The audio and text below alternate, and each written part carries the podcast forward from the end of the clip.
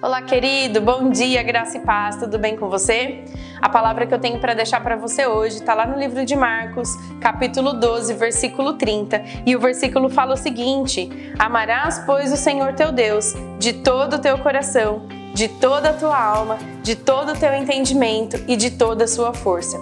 Esse versículo muito tem a ver com a palavra intensidade. Sabe, nós sermos intensos significa que nós precisamos colocar força nas coisas, significa que nós somos aquelas pessoas que faz tudo bem feito, significa que nós somos constantes, que nós somos firmes. Sabe, a palavra intensidade aqui nesse versículo pode ser entendida com a palavra todo. Quando o Senhor ele diz de todo o teu coração, com todo o teu entendimento, é, é com tudo sabe? Com tudo que você tem, com tudo que você sabe fazer. Não é só com uma parte, não é só com um pouco daquilo que você pode dar, mas o Senhor quer o seu coração por completo, sabe? Seja firme, seja constante e seja intenso na palavra de Deus. Sempre que você for fazer algo, lembre dessa palavra: é com todo o coração, é com toda intensidade que eu preciso fazer. E com certeza isso vai te ajudar a, a ser cada vez melhor no reino de Deus. Tenha um bom dia e fique na prática dessa palavra.